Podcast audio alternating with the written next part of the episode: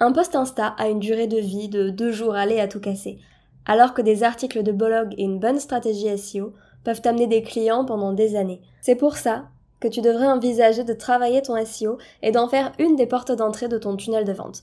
Le SEO, c'est des clients qui te découvrent toute l'année, en continu, et si tu pars en vacances une semaine, tu existes toujours sur Google là où ton compte Insta est légèrement en arrêt.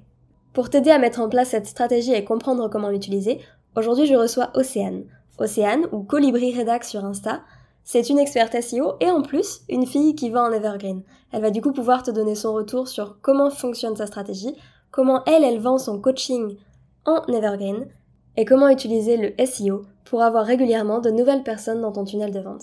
Je te laisse découvrir ça tout de suite et comme d'habitude, si l'épisode te plaît, pense à lui laisser 5 étoiles.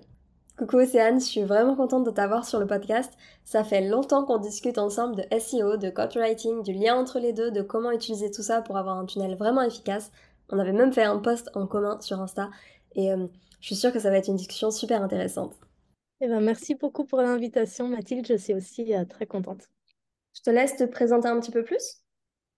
Euh, oui, ça marche. Donc, ben, je suis Océane, je suis coach, euh, consultante, consultante et rédactrice en rédactrice SEO. Donc, j'aide des entreprises à être euh, plus visibles sur Google euh, pour attirer régulièrement des clients sur leur site et ben, ensuite pouvoir les convertir. Tu t'es lancé avec le coaching et ton coaching SEO, du coup, il est en evergreen, pas en lancement. C'est quelque chose qu'on voit très souvent maintenant, les lancements avec telle période de l'année, tu nous rejoins et pendant trois semaines ou euh, trois mois, on va travailler ensemble. Pourquoi toi, tu as choisi de faire un, evergreen et pas avec des lancements? Euh, ben, En fait, comme je suis sur le côté toujours euh, rédactrice et consultante SEO, c'était tout simplement pas possible pour moi d'avoir des périodes vraiment de lancement.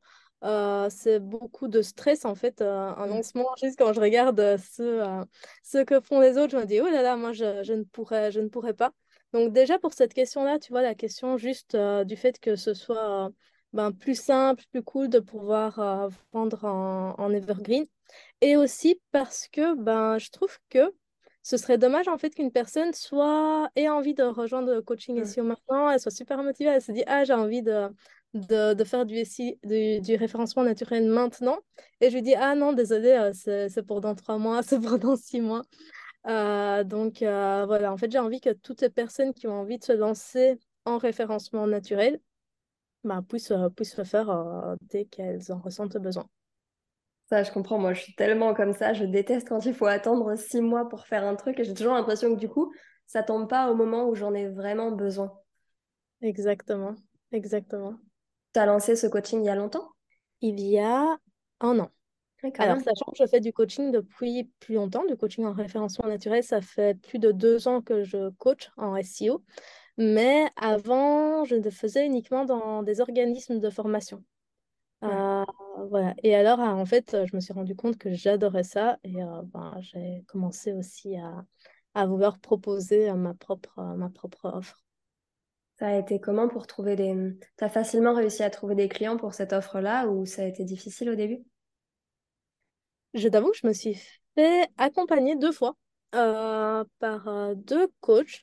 Le premier coach qui m'a vraiment aidé à mettre les bases euh, du, du, coaching et j'ai trouvé deux ou trois clients assez facilement en fait finalement à ce moment-là c'était mmh. avec des ventes en story. et ensuite j'ai complètement arrêté de vendre pendant deux, trois mois. Et là, j'ai suivi un autre coaching où on a vraiment revu la proposition de valeur de mon coaching et on a revu le contenu de mon coaching. Avant le coaching, c'était vraiment des sessions. Euh, c'était quatre sessions. On se voyait, j'expliquais, je montrais les optimisations, etc. directement euh, en, en visio, en one-one. Et là, on a créé un véritable accompagnement en fait sur un mois avec un espace de formation, avec un suivi, euh, avec des outils pour gagner du temps, etc. Et euh, là, ça, ça, a vraiment fait la différence et c'est là où euh, ben, directement ça, ça, a repris et où j'ai refait des ventes. Quand tu as lancé ton offre, au début, tu n'avais pas de tunnel de vente directement, si? Oui, non, au début, c'était alors c'était que sur Instagram au début avec avec des bêta-tests, en fait. Donc, ce que j'ai fait, c'est euh, j'ai euh, c'était ben, encore une fois avec, euh, avec l'aide de, de, mes, de mes coachs. Je, je, dis toujours le nom ici parce que ça peut parfois intéresser aussi. Hein. C'était Mixed Agency Amandine et Micha. Et en fait, eux, ils ont vraiment une façon de travailler qui est assez particulière où ben, l'idée, c'est de trouver des bêta-tests. Et après aussi, ben, les personnes qui ne sont pas sélectionnées pour le bêta-test, bah, de leur proposer une offre euh, bah, promotionnelle pour, euh, pour le lancement. J'ai sélectionné trois bêta-tests qui, eux, euh, ont pu suivre le coaching gratuitement. Et j'ai fait cinq ventes avec un prix promotionnel de lancement directement après. Donc ça, ça a déjà bien lancé le coaching, tu vois, parce que directement, ben, j'avais huit personnes qui pouvaient avoir des, des résultats et qui pouvaient aussi donner leur avis, faire des témoignages, etc. Et ben, ça, comme je prenais quatre coachés par mois, mais en plus, ça tombait pendant les vacances. Donc, euh, donc finalement, j'en avais deux, trois par mois quand même pendant deux, trois mois. Ben, ça montrait en fait qu'il y avait des personnes qui suivaient le coaching et ça a vraiment bien lancé. Et ensuite, ben, je... il y a d'autres personnes qui me contactaient. Et euh, progressivement, en fait, ben, ça s'est mis en place et ça, ça s'est rempli, euh, ça s'est rempli comme ça. Complètement gratuit ton bêta-test Mon bêta-test pour trois personnes était complètement gratuit. Euh, et c'est ça, en fait, qui m'a permis d'avoir ben, beaucoup de personnes intéressées, beaucoup de personnes qui voulaient en savoir plus, que j'ai pu avoir un appel, j'ai pu essayer de bien comprendre euh, euh, ce dont ils avaient besoin, leur, etc. Et toutes ces personnes-là, en fait, qui n'étaient pas sélectionnées pour le bêta-test gratuit, avaient la possibilité de rejoindre à un prix promotionnel. Donc, il y avait vraiment que trois personnes qui ont pu le rejoindre 100% gratuitement. Euh, et alors là, on construisait le, le coaching ensemble. Et après, ben, les autres qui, elles, avaient déjà accès ben, avec la plateforme qui était déjà créée, etc., juste après. Et, euh, et à un prix, euh, là, c'était payant, du coup, pour le coup, et c'était un prix beaucoup plus avantageux.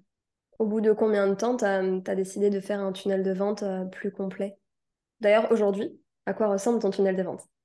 Ouais, j'ai fait mon tunnel de vente en décembre, janvier, donc 2022-2023. Euh, Et mon... j'ai lancé euh, cette version du coaching en juin 2022. Donc euh, plus ou moins six mois. Ouais, plus ou moins six mois avant de créer un tunnel de vente.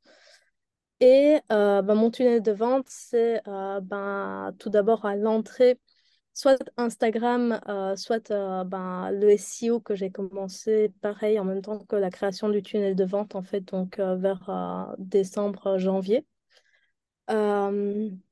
donc ça à l'entrée. Ensuite, inscription à un challenge. Donc un challenge de cinq jours qui est automatisé avec cinq vidéos, puis une séquence mail. Et ensuite, ben, les personnes, elles sont sur ma liste email et alors elles continuent de recevoir par ma newsletter. Ok, est-ce que tu utilises de l'urgence dans cette séquence mail? Euh, oui, alors je voulais pas faire de promotion. Euh, ça a été vraiment quelque chose euh, auquel j'ai beaucoup réfléchi. Je me suis dit, est-ce que je fais une vraie promotion sur le coaching? Mais ça me gênait en fait que seulement les personnes, vu que la, séquence mail et le challenge est en evergreen, ça me gênait en fait que des personnes qui me contactent sur Insta et qui réservent un appel découvert sur Insta n'aient pas accès à la promo et seulement les personnes qui rejoignent le challenge aient accès à une promo. Je trouvais ça pas très, euh, pas très juste en fait. Euh, en même temps, bah, j'avais quand même conscience qu'il fallait ajouter euh, de, de l'urgence pour euh, ben, pour euh, la suite du challenge pour euh, rendre la séquence mail plus efficace. Et donc, j'ai décidé en fait d'ajouter un lot de templates. Donc, comme la promesse de mon coaching SEO, c'est trouve, de, trouve plus de clients sans dépendre des réseaux sociaux et sans te rajouter du travail, ben, en fait, cette template, c'était quelque chose que je pouvais ajouter qui n'allait pas rajouter du temps à la formation et au coaching et qui en même temps permettait d'en gagner sur la rédaction. Donc, tu vois, les personnes qui suivent mon coaching, pour le moment, ben, euh, elles ont déjà accès à certains templates, même si elles ne réservent pas euh, leur, euh, leur coaching pendant, pendant le challenge. Mais si elle réserve pendant le challenge, alors il me semble que c'est deux semaines après le début du challenge. Tu vois, c'est pas non plus un truc où tu as le couteau sous la gorge en cinq jours pour, pour te décider. Ben, si elles réservent après, elles ont quand même accès à 20 templates. Et euh, ben, 20 templates, c'est quand même 20 articles qu'elles pourront rédiger ultra rapidement. Et, et voilà, c'était pour moi le, le, juste milieu, pour ajouter d'urgence sans non plus mettre un couteau sur la gorge. Ouais. Tu as dit que euh, pour euh, commencer ton tunnel de vente, tu avais deux entrées possibles. Insta et le SEO. Mhm. Comment tu gères Genre par exemple Insta, je trouve que ça prend déjà un temps fou. Euh, ça peut faire peur de se dire je dois gérer Instagram plus le SEO. Niveau rapport temps, comment tu t'en sors et après en tant qu'experte SEO, c'est peut-être plus facile aussi, mais ça représente quelle charge au quotidien ces deux choses-là pour toi? Eh ben, le SEO me demande beaucoup moins de travail qu'Instagram.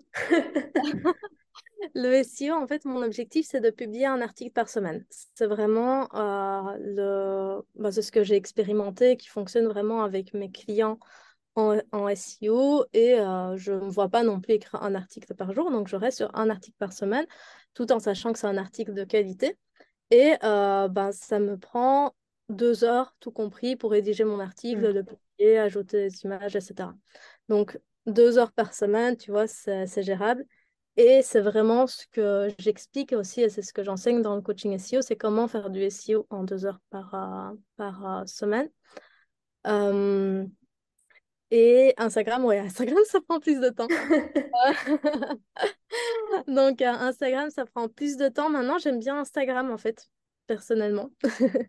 Euh, j'aime bien le SEO, mais j'aime bien aussi Instagram. Je trouve ça chouette de pouvoir euh, créer aussi du lien. Donc, j'ai pas envie de laisser tomber Instagram. C'est juste que j'ai pas envie de dépendre d'Instagram. C'est différent selon moi.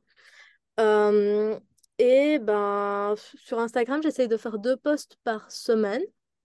et je t'avoue que je ne batch pas mon contenu. Donc, euh, je me dis, tiens, qu'est-ce que je vais faire comme post aujourd'hui? Et je me suis dit, ah, tiens, j'ai pas encore fait de post cette semaine, il faudrait en créer un. Et je crée un petit peu euh, comme ça, euh, bah, en fonction de ce qui m'inspire sur, sur le moment. Et beaucoup de stories aussi.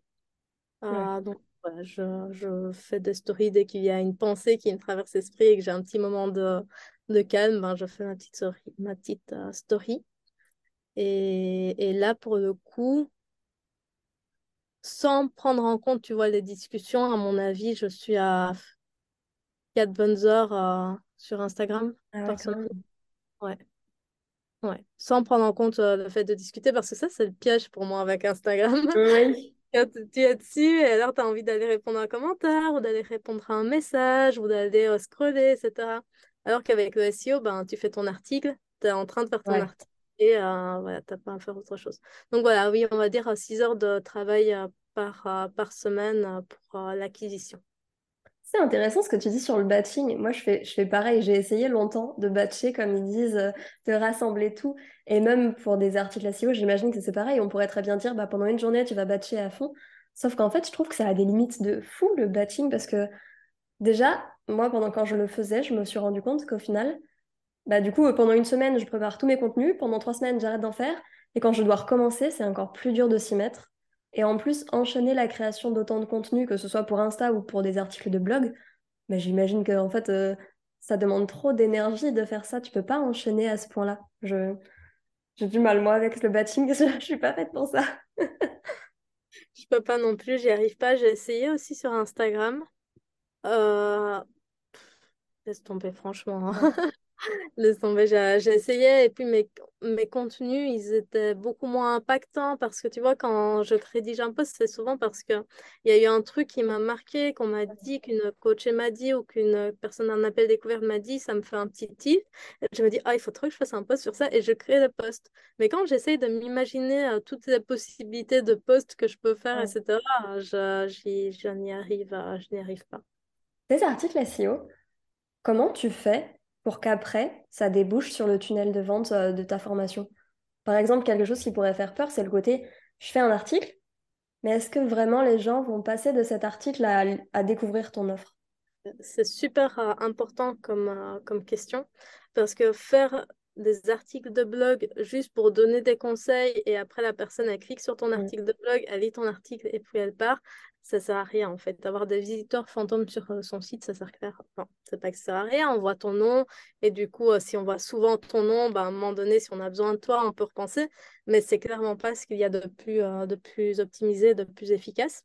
Donc déjà, pour moi, c'est essentiel de mettre de la personnalité, dans de la personnalité, de la preuve sociale, des convictions dans ces articles de blog, un peu comme on le fait sur Instagram en fait. On le fait sur Instagram, c'est normal, tu vois, sur Instagram, de mettre de la preuve sociale, de, de parler de ses convictions, etc. Mais quand on doit faire un article de blog, on a l'impression qu'on doit juste donner des conseils et on se retrouve à faire des, des articles un peu Wikipédia euh, juste avec, euh, avec des conseils. Alors, des conseils, les personnes, elles vont découvrir l'article, elles vont le lire, elles seront très contentes d'avoir lu l'article, mais c'est pas ça qui va faire euh, des ventes. Et en fait, euh, dans mes articles, dans la manière dont je, dont je les pense et dont je les construis, déjà même au stade de l'écriture, euh, j'essaye de mettre dans plusieurs endroits, déjà que je suis coach en SEO, comme ça les personnes savent ce que je, ce que je fais, en ajoutant des petites formulations en tant que coach SEO, ce genre de choses. Je parle de mon challenge plusieurs fois. Soit je le pars et je mets le lien, soit je dis juste et avec mon challenge, ou alors j'ajoute de la preuve sociale en disant tel client de, en SEO a eu tel résultat. Donc en fait, je vais essayer de faire des liens déjà pour que pendant la lecture, la personne elle, ait plusieurs petits euh, signaux comme ça où elle se dit Ah, tiens, elle fait ça, elle a tel résultat, etc. Donc, un petit peu comme un tunnel de vente au sein même de, de l'article de blog. Et alors là, c'est le truc que je n'ai pas encore mis en place, mais que je, qui sera mis en place cette semaine normalement, euh, et qui est super, super important. Et pourtant, tu vois, je le dis à tous mes clients de le faire et je le fais pour tous mes clients. Mais évidemment, tu sais bien. Hein. pour moi, je n'ai pas encore eu euh, le temps de le faire et je vois à quel point en fait ça, ça change tout, c'est d'ajouter un formulaire qui est visible. Donc on a tendance à vouloir mettre euh, juste le lien sur hypertexte et encore une fois, hein, c'est mon cas actuellement. On a, il y a juste le lien sur le texte pour aller cliquer et aller sur le challenge. Mais en fait, ça marche pas. Et, ou alors on met juste un formulaire en fin d'article. Pareil, ça marche pas. Il faut euh, au moins un formulaire au début et un à la fin. Euh, et faire ça, ça, ça change tout pour te dire, tu vois, j'ai eu justement une de mes clientes qui, elle, avait quand même un, assez gros site. Euh, elle était à 600 captures d'emails par mois. Bah, elle est passée à 1200 euh, juste en ajoutant ces formulaires, tu vois, sur ces articles. Donc, elle a fait x2 euh, vraiment juste en ajoutant des formulaires. Donc, c'est vraiment super, super important. Ouais, ça joue beaucoup. Je rappelle que c'est le formulaire du coup vers le freebie qui est la première étape de ta séquence mail ensuite. Et, euh, Exactement. C'est ce formulaire-là que tu conseilles de mettre à plus d'endroits. C'est ça, ne pas juste le mettre à la fin, faire en sorte qu'il se démarque bien du reste euh, du site et essayer même d'en mettre un limite direct après l'introduction en fait. Comme ça, la personne, elle voit directement qu'il y a un cadeau et elle passe pas à côté si elle ne lise pas tout l'article. C'est vrai que très souvent, quand on tombe sur des, je sais que moi, quand je fais des recherches sur Google, souvent je tombe sur l'article, donc je lis, je prends l'info dont j'ai besoin et puis euh, je m'en vais. Ou alors, euh, tu as soit ça où il n'y a pas de lien, soit les sites qui en font trop où tu as des pop-up partout et là, bon, bah, du coup, tu lis même pas l'article, mais il faut vraiment trouver le compromis et, et aussi mettre en avant le reste pour pas que ce soit juste je prends mes conseils et puis je, je m'en vais, quoi. c'est sûr. Après, il y a toujours, hein, partout, hein. Ah, tu peux pas avoir un taux de conversion euh, de 100%. Sauf apparemment à mon freebie qui est à 375. Un freebie exceptionnel. non, mais de manière générale, on peut pas, euh, enfin, on peut pas avoir un taux euh, de 100%, peu importe où en fait, que ce soit sur un article de blog ou que ce soit sur Instagram, peu importe. Mais on peut quand même augmenter les chances d'avoir euh, des, conversions. Et ça se joue déjà sur euh, le texte, comment le texte a mis en avant le freebie et pas comment juste euh, il y a juste ce formulaire ou juste ce pop-up parce que juste avoir le pop-up, ben, c'est bien même. Voilà, mais il faut aussi un petit peu que dans l'article en soi, ce soit mis, enfin le pop-up, enfin le formulaire, pas, le pop-up, j'aime pas le pop-up, soit bien mis en avant. Et aussi dans le choix des mots-clés en référencement naturel. Il y a différents niveaux de mots-clés. Par exemple, tu es euh, formatrice pour euh, aider ou coach pour aider la naturopathe à trouver des clients. Ben, tu auras quand même vachement plus de chances d'avoir des personnes qui téléchargent ton freebie si tu fais un article sur euh, comment trouver des clients quand on est naturopathe que euh, si tu fais un article sur euh, les bienfaits de la naturopathie. tu vois ce que je dire? Donc, il y a aussi dans le choix des mots-clés quelque chose qui est très stratégique pour justement augmenter le, taux, le taux de conversion. On reviendra un petit peu sur toute la partie SEO, vu que tu as sûrement des conseils à donner qui pourraient aider beaucoup de monde. Et je me questionnais. On parle justement de ces articles qui sont très euh, purement conseils. Et toi, tu dis qu'il faut mettre sa personnalité, qu'il faut faire un peu du branding comme sur Insta. Euh, ça peut être tentant, là, en ce moment, avec tous les outils qui sortent, ChatGPT, tout ça, de faire des articles SEO juste avec des, intelligences artificielles. T'en penses quoi? Est-ce que ça, est-ce que ça fonctionne? Qu'est-ce que tu conseilles, toi, par rapport à ça? Alors, une petite question. As-tu déjà essayé? J'ai testé ChatGPT, j'avoue que je suis assez, euh, moi, je suis assez bluffée par ce qu'il peut faire, mais euh, je trouve que ça peut donner beaucoup de pistes, même si tu as beaucoup de travail pour remodeler tout après. Par contre, je ne sais pas, par exemple, au niveau SEO, s'il est capable de faire, euh, faire les choses bien. Et je me rends compte aussi au final que pour que l'outil soit utile, il faut que tu saches déjà faire toi-même, en fait. C'est ça, exactement. En fait, là, tu mets vraiment le doigt sur ce qui est le plus important, c'est que pour avoir des, résultats avec ChatGPT, il faut déjà savoir le faire par soi-même. Mais en fait, ce qui est aussi important de comprendre avec ChatGPT, c'est que c'est pas vraiment une intelligence artificielle dans le sens où c'est intelligent. Euh, c'est un robot qui fait des calculs pour prédire quel mot, quel mot est, est la suite logique du mot précédent. Et du coup, euh, ChatGPT est plutôt un outil créatif, mais pas un outil qui va te donner des textes fiables. Pour moi, ça, c'est vraiment un gros, gros problème. C'est si euh, tu veux faire rédiger ton texte euh, par ChatGPT, ben, il peut te donner des trucs, mais vraiment absurdes. Après, heureusement, si tu gères toi-même ton SEO pour ton propre site, tu vas remarquer que c'est totalement absurde.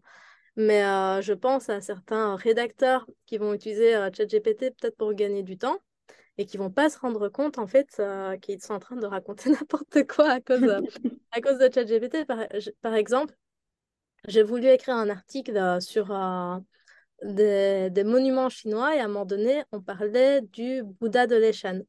Et alors, tu vois, moi j'aime bien ajouter des anecdotes, etc. dans mes articles. Et donc, je n'avais pas trop d'idées d'anecdotes et j'étais justement dans des tests ChatGPT. Et j'ai tapé Peux-tu euh, me donner une anecdote sur le Bouddha de Deshan ah bah, il m'en a inventé une, mais sur le moment, je me suis dit, «Oh, elle est trop bien cette anecdote, franchement, elle est marrante, elle ajoute un petit peu de fun et tout ça dans l'article, trop bien. Mais je me suis dit, je vais quand même vérifier. et eh ben, cette anecdote était inventée, mais de, de A à Z, en fait, il y avait, elle n'existait pas du tout. Euh, c'était vraiment un truc qui semblait hyper crédible, hyper réaliste, mais euh, ça n'avait mmh. vraiment aucun sens. Peut-être que l'anecdote l'a bloqué. Tu sais, je crois qu'il comprend vraiment. Euh, il joue beaucoup sur les mots. Et peut-être pour lui, anecdote, c'est invente une anecdote, une histoire personnelle. Euh, et du coup, il invente complètement quelque chose. Mais c'est vrai que c'est piège. Oui, c'est ça. Et puis, je lui ai demandé est-ce que cette anecdote est vraie? Et il m'a sorti quelque chose du type je ne peux pas vous certifier, vérifier euh, sur les moteurs de recherche. Eh ben, c'est rassurant. C'est ça, donc bon, je me suis dit. Après, bon, ça c'était ChatGPT 3.5. J'ai pas essayé avec ChatGPT 5 qui lui peut euh, faire avec des sources, etc. Mais bref, dans tous les cas, ChatGPT ne pourra jamais te sortir un article euh, de blog. Il va pouvoir peut-être te donner des idées de structure, et... mais il va même pas comprendre euh, l'intention de recherche. il y a plein de choses en fait que ChatGPT comprend pas. Mais ça, c'est vraiment même un souci allez, disons même si ChatGPT pouvait rédiger un article euh, bien construit, fiable et intéressant, bah, il construirait quand même un article Wikipédia en fait.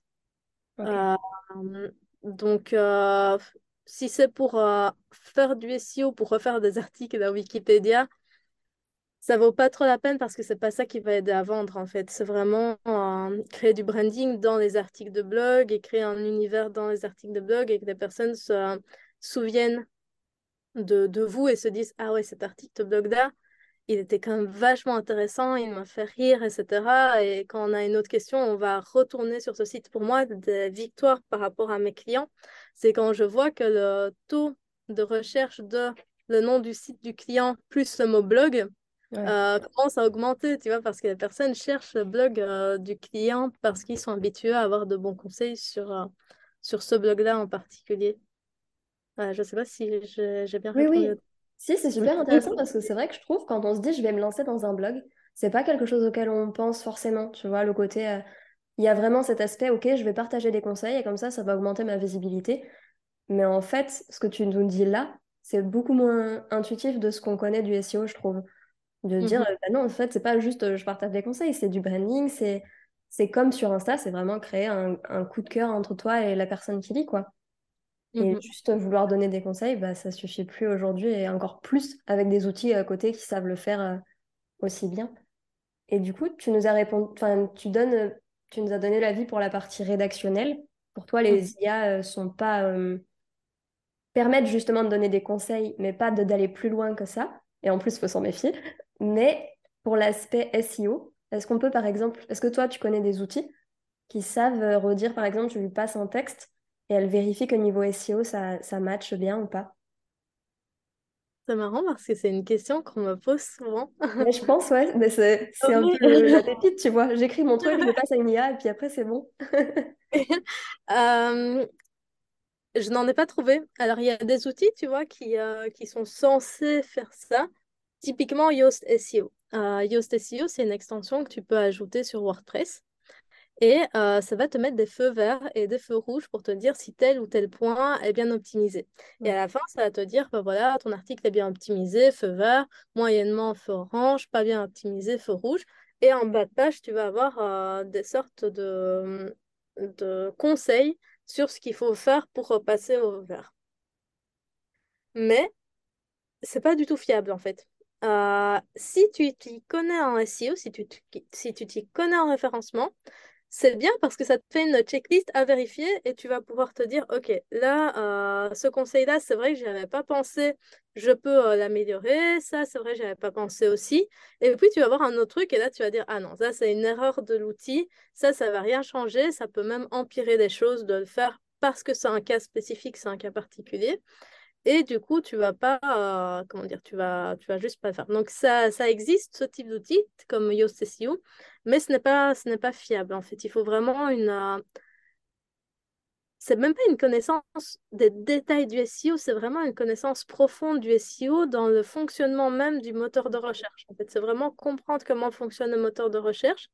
Et une fois que tu as compris euh, ce, cette base, mais cette base, c'est vraiment euh, la base bon pilier, tu vois, c'est pas la petite fioriture, la petite garniture, c'est vraiment le truc qui fait, euh, par exemple, l'intention de recherche, tu vois, c'est que cherche la personne, etc. Mais une fois que tu as compris ça, ben, tu vas pouvoir comprendre ce que des outils te disent et ce qui est juste, ce qui n'est pas juste. Donc, euh, ça existe, ce type d'outils, mais il faut vraiment avoir une, une compréhension des piliers du référencement naturel pour pouvoir bien s'en servir. Parfois, tu vois, je, dis juste ça pour terminer, parfois, euh, avec Yoast SEO, euh, ça me met tout rouge et mon article est quand même dans le top 3. Parfois, ça me met tout vert et mon article, il ne remonte pas, tu vois. Donc, euh, c'est et mais après, je sais pourquoi c'est pas remonté, tu vois, j'arrive à voir pourquoi, pourquoi du comment, le pourquoi du comment. Mais euh, ça m'est déjà arrivé vraiment plusieurs fois d'avoir des clientes qui me disent Je comprends pas, j'ai tout ouvert et ça remonte pas. Et, ben, en fait, euh, si, il y a des raisons pour euh, lesquelles ça, ça ne remonte pas. Ouais. Je pensais pas du tout qu'il fallait s'en méfier à ce point-là et que c'était si peu fiable au final.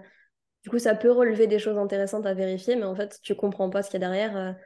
Tu peux pas vraiment mettre en pratique. Et encore, des fois, il dit des choses à vérifier et en fait, euh, ce que tu avais fait était, déjà bien, en fait. C'est ça. Oui, c'est ça, en fait. Euh, parfois, ça suroptimise ou ça... Je te donne un exemple vraiment très simple et très concret. Euh, imagine, tu veux te positionner sur coach de vie à Bruxelles. Ben, le robot, il va pas comprendre la différence entre coach de vie Bruxelles, coach de vie à Bruxelles, coach de vie sur Bruxelles. Euh, et du coup, il va te dire que tu n'as pas mis coach de vie Bruxelles, mais en fait, tu as mis coach de vie à Bruxelles. Et du coup, ben, il va te dire, ah, tu l'as pas mis, mais en fait, si, tu l'as mis, c'est juste que tu as ajouté un petit mot en plus. Et comme c'est un robot, ben, il comprend pas que ce petit mot, ça veut dire la même chose. Et euh, il va, euh, il va pas le prendre en compte et il va dire que c'est pas bon. Et donc, toi, tu vas l'ajouter et au final, ben, ça va peut-être euh, faire de la suroptimisation. Et là, tu vas être pénalisé par, par Google. Ouais, donc il n'y a pas de raccourci possible avec le SEO. On ne peut pas complètement tricher avec les IA ou les outils.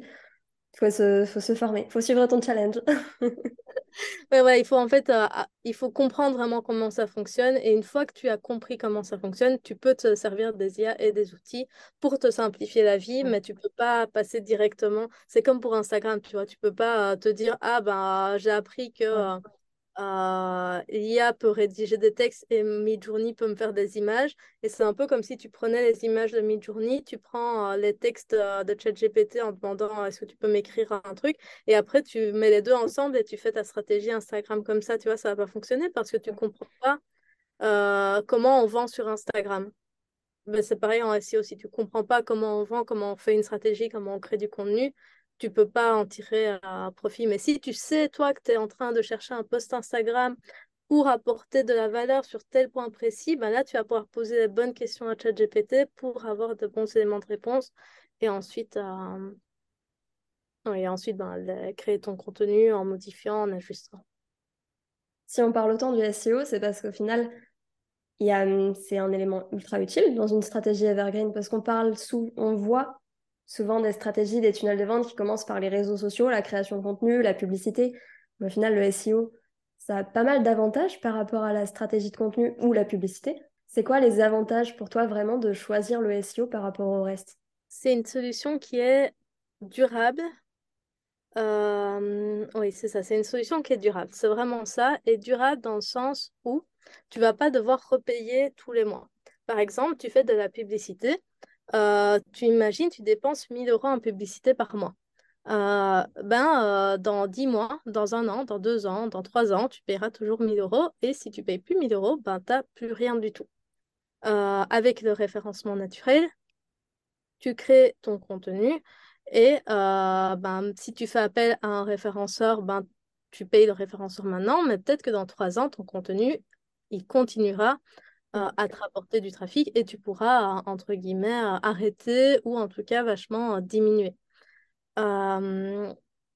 et aussi, tu vois, si avec la pub, tu veux te positionner sur plus de mots-clés, ben, tu devras à chaque fois ajouter du budget. Alors qu'avec le SEO, ben, tu accumules en fait tous tes articles et tous les mots-clés sur lesquels tu te positionnes et tout le trafic. Et si tu continues en fait à faire appel à un référenceur ou à continuer toi-même à gérer ton propre SEO, c'est parce que tu es en train de continuer à, euh, à ajouter en fait du contenu à ce qui existe déjà. Et en fait, sur Instagram, c'est un peu pareil, sauf que sur Instagram, tu ne payes pas, tu crées ton contenu toi-même, mais le principe de non-durabilité, c'est un petit peu le même. C'est que tu crées un post sur Instagram. Euh, imaginons, euh, ici, tu veux créer un post sur euh, ben, comment écrire un article de blog SEO. Je crée, je crée mon post Instagram. Je crée aujourd'hui. Ben, c'est vrai que mon post Instagram va continuer d'apparaître sur mon feed, mais ce post Instagram, on est d'accord, tous les mois, il ne va pas me rapporter des personnes qui vont retomber mmh. sur ce post Instagram. Alors que si aujourd'hui je fais un article sur euh, comment apprendre le SEO ou comment optimiser le SEO, bah, cet article-là, s'il reste euh, sur mon blog, ben, peut-être que dans trois ans, on va continuer de, ton, cette porte d'entrée sera toujours ouverte en fait. On va continuer de me découvrir grâce à cet article-là. Et chaque contenu en fait que tu vas créer, va devenir une nouvelle porte d'entrée qui sera toujours accessible. Ce n'est pas une porte d'entrée qui va se fermer, c'est vraiment euh, une porte d'entrée qui, qui, reste accessible dans le temps. Et du coup, ben, par exemple, tu vois, un de mes blogs euh, voyage, euh, ben, ça fait maintenant presque 4 ans, je crois que je l'ai arrêté. et j'ai toujours 6000 visiteurs par mois dessus, tu vois. Euh, alors que euh, bah déjà, quand j'ai commencé ce blog, j'y connaissais quasi rien en SEO. C'était vraiment mon tout premier blog, donc euh, les trois quarts des articles n'étaient même pas optimisés. mais voilà, tu vois, ici maintenant, si j'arrête de poster sur Instagram, il va... mon nombre d'abonnés ne va pas changer, mais il va... mes abonnés ils vont plus être des abonnés actifs, ça va pas être des personnes qui vont redécouvrir le contenu régulièrement. Ouais. Aujourd'hui, le SEO dans ta stratégie, c'est vraiment acquisition, peut-être même plus qu'Instagram, tu dirais? Pour le moment, Instagram me rapporte plus de clients, mais il y a quand même euh, quelque chose qui est super important à prendre en compte, c'est que je suis sur Instagram depuis trois ans. Je fais du SEO depuis quatre mois sur mon site. Euh, bien évidemment, sur d'autres sites, ça fait bien plus longtemps, mais sur mon propre site internet, euh, j'ai commencé à faire du SEO pour vendre mon coaching, en fait, parce qu'avant, quand je faisais que de la rédac ou que des prestations SEO, j'avais besoin de deux, trois clients euh, et mes clients, j'ai gardé pendant six mois, un an, deux ans. Euh, et du coup, je n'avais pas besoin d'avoir un canal d'acquisition régulier. Donc, je n'avais pas besoin de faire du SEO. Euh, maintenant que j'ai besoin, enfin, c'est pas que j'en ai besoin, mais maintenant que j'ai envie de, de, vendre plus régulièrement mon coaching, donc j'ai besoin en fait d'avoir un flux régulier, un flux qui soit beaucoup plus important en fait. Et donc, oui, c'est sur l'acquisition. Euh, c'est sur l'acquisition et c'est pour ça que j'ai commencé à faire du SEO. Donc oui, pour le moment, euh, j'ai plus de clients qui viennent d'Instagram, mais après seulement 3-4 mois, j'ai déjà des potentiels clients, des prospects qui me contactent parce qu'ils m'ont découvert sur Google. Et surtout, je sais bien que là, dans 3 ans, si je continue à ce rythme-là, mais euh, je peux ne plus, plus publier plus qu'un article par mois ou deux articles par mois maximum. Euh, et euh, j'aurai mes demandes entrantes, mais euh, sans plus rien faire. Alors que sur Instagram, si je veux continuer avec que Instagram, je dois continuer en fait de publier, publier. Et dans 4 ans, ce sera pareil. En fait, je devrais continuer de, de publier. Ouais, c'est une stratégie beaucoup plus long terme au final, le SEO. C'est ça. Maintenant, c'est souvent mal compris parce que quand on dit long terme, on pense long terme dans le sens qu'il y aura des résultats dans longtemps. Mais c'est pas long terme dans ce sens-là parce que tu peux déjà avoir tes premiers résultats assez rapidement. Euh, j'ai plusieurs de mes coachés. Par exemple, il y en a une qui vendait un agenda de développement personnel. Ben, euh, deux mois après, elle était en première position sur Google, deux mois après le coaching. Donc, seulement deux mois, tu vois, deux mois, c'est rapide. Et après, en décembre, elle a... Non, c'était en septembre, elle a vendu ses 200 agendas euh, ben, facilement, vu qu'on l'a trouvé sur Google quand on cherchait un agenda de développement personnel. Donc, on l'a trouvé quand on avait un besoin précis. Et après, ben, les personnes elles pouvaient acheter. Et pareil, donc c'est pas long terme dans le sens, ça prend vraiment longtemps pour avoir des résultats. On peut avoir des résultats rapidement. C'est plutôt durable, dans le sens où tout ce que tu mets en place a des actions durables. Ok. Ouais, c'est une distinction importante. Ça fait une sacrée différence aussi. C'est pas juste euh, ça va mettre longtemps et, et puis ce sera difficile. Alors qu'Instagram, c'est beaucoup plus court terme. Si tu t'arrêtes, ça s'arrête aussi. Voilà, c'est ça. Oui, moi je le vois bien quand je suis en vacances sur Instagram, euh, c'est fini, il se passe plus rien et c'est normal, tu vois, parce que. Mais Instagram a aussi ses avantages. Hein. Instagram, tu crées du lien grâce à la vidéo, les personnes peuvent te voir, tu peux euh, les relancer, etc. Tu vois, donc euh, c'est Instagram a ses avantages, mais c'est vraiment, je trouve que c'est. J'ai vraiment pas envie personnellement de dépendre d'Instagram. Ok, oui, je comprends. Ça anticipe un peu ma prochaine question, qui était euh, est-ce que euh, du coup on peut dire euh, je fais l'impasse sur Insta et je fais que du SEO On peut, dans le sens où un de mes premiers clients n'était pas du tout sur les réseaux sociaux. Il faisait juste de la pub en fait. Quand je l'ai découvert, il faisait juste de la publicité. Euh, et depuis, ben, maintenant, comme son site euh, lui ramène 33 000 visites tous les mois, mais il fait plus du tout de publicité.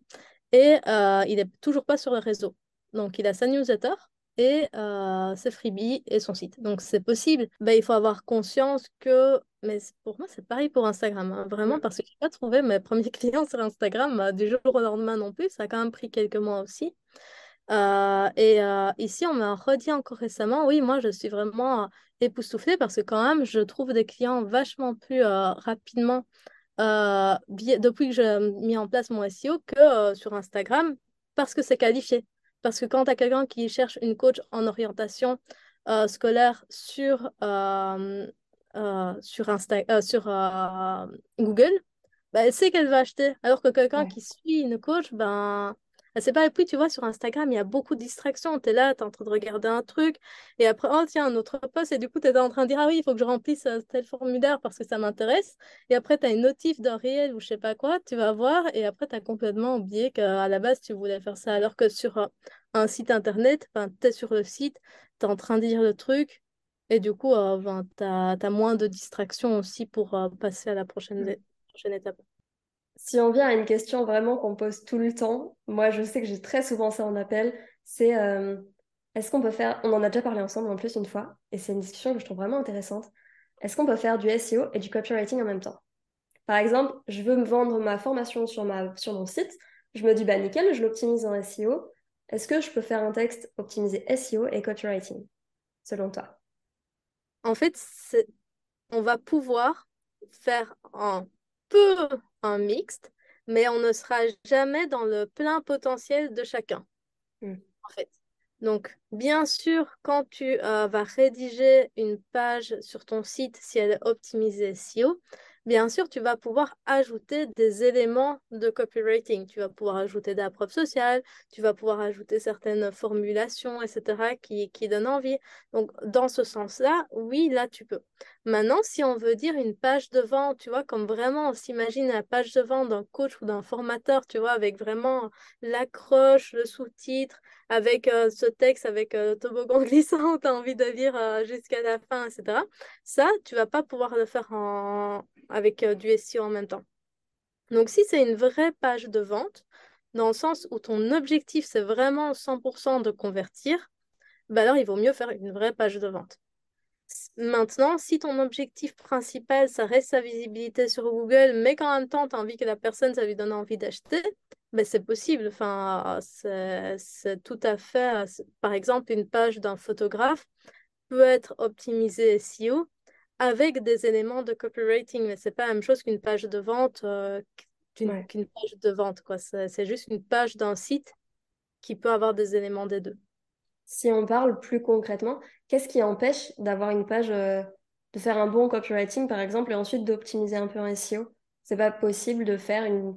Imaginons, moi, je rédige pour un client une page de vente vraiment en copywriting nickel, et ensuite, il peut pas changer les mots-clés par Enfin, qu'est-ce qui empêche vraiment que ça fonctionne, à ton avis?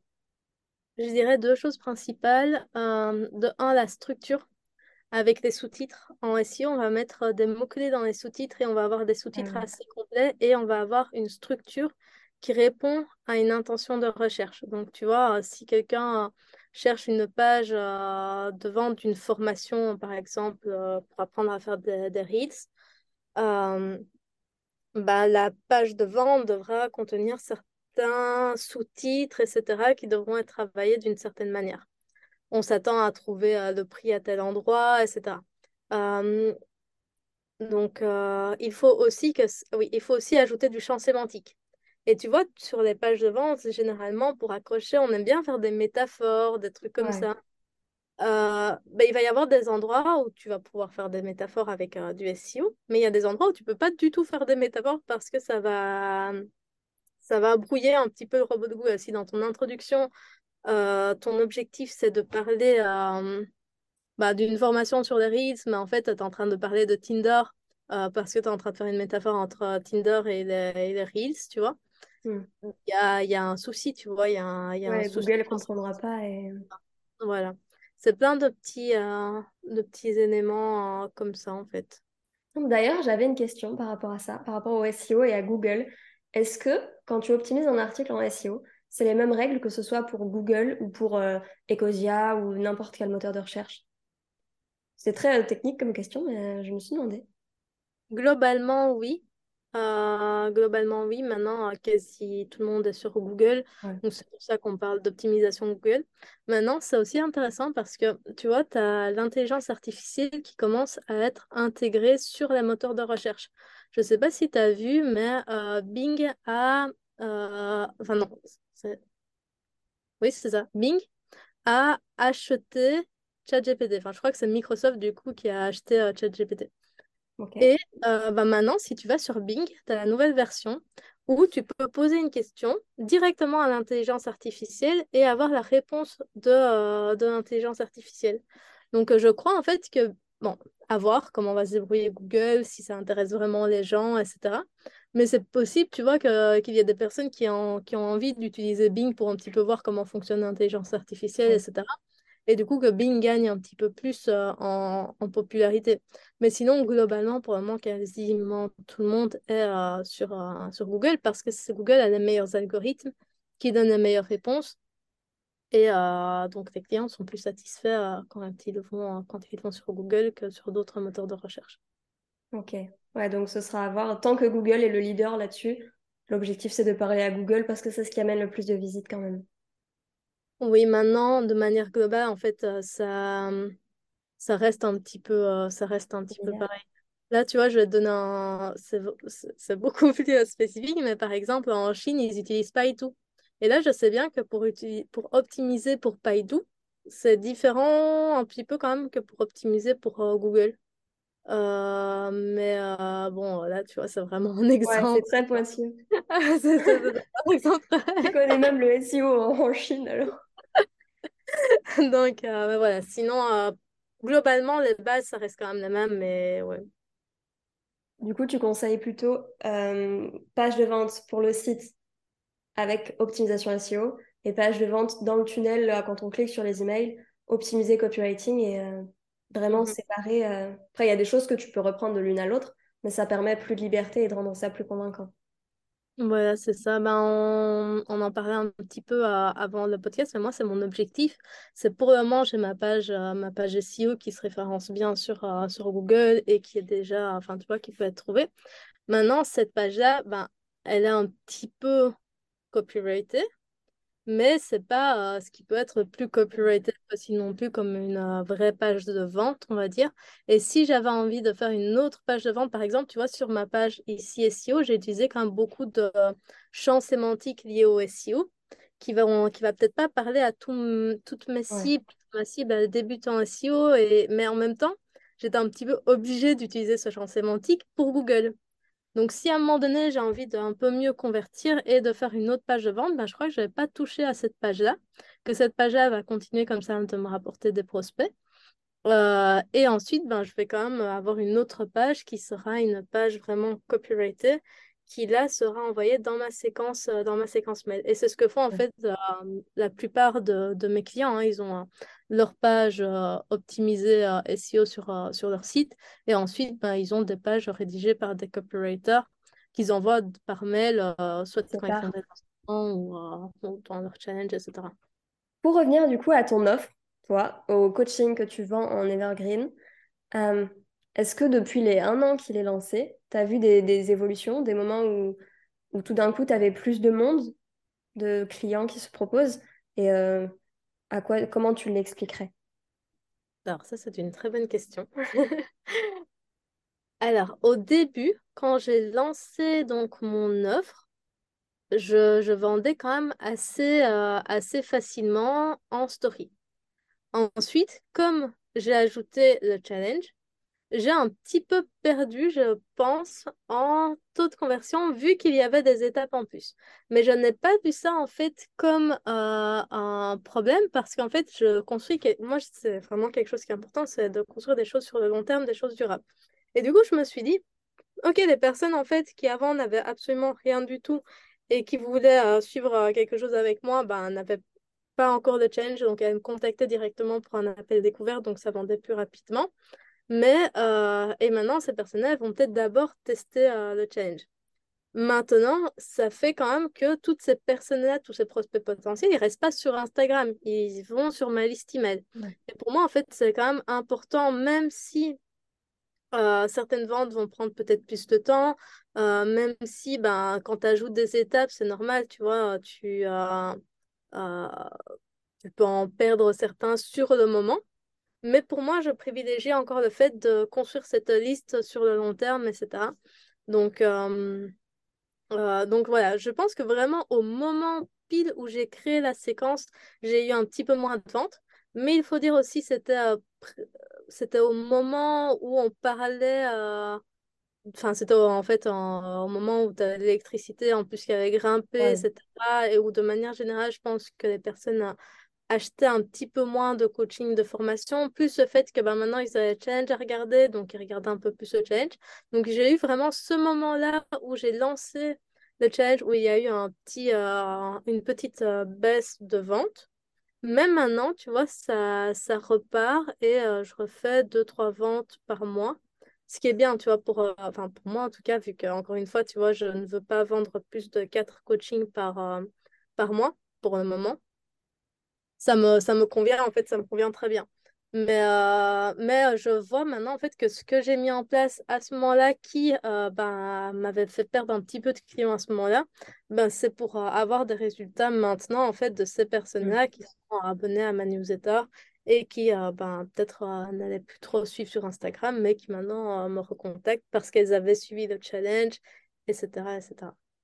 Il y a aussi peut-être le fait que quand tu, quand tu lances un nouveau freebie, taxe ta communication sur le freebie en question et plus sur euh, réserve un appel aussi. Donc ensuite, il faut le temps que les gens utilisent le freebie, qu'ils lisent les emails, qu'ils créent un peu de lien aussi.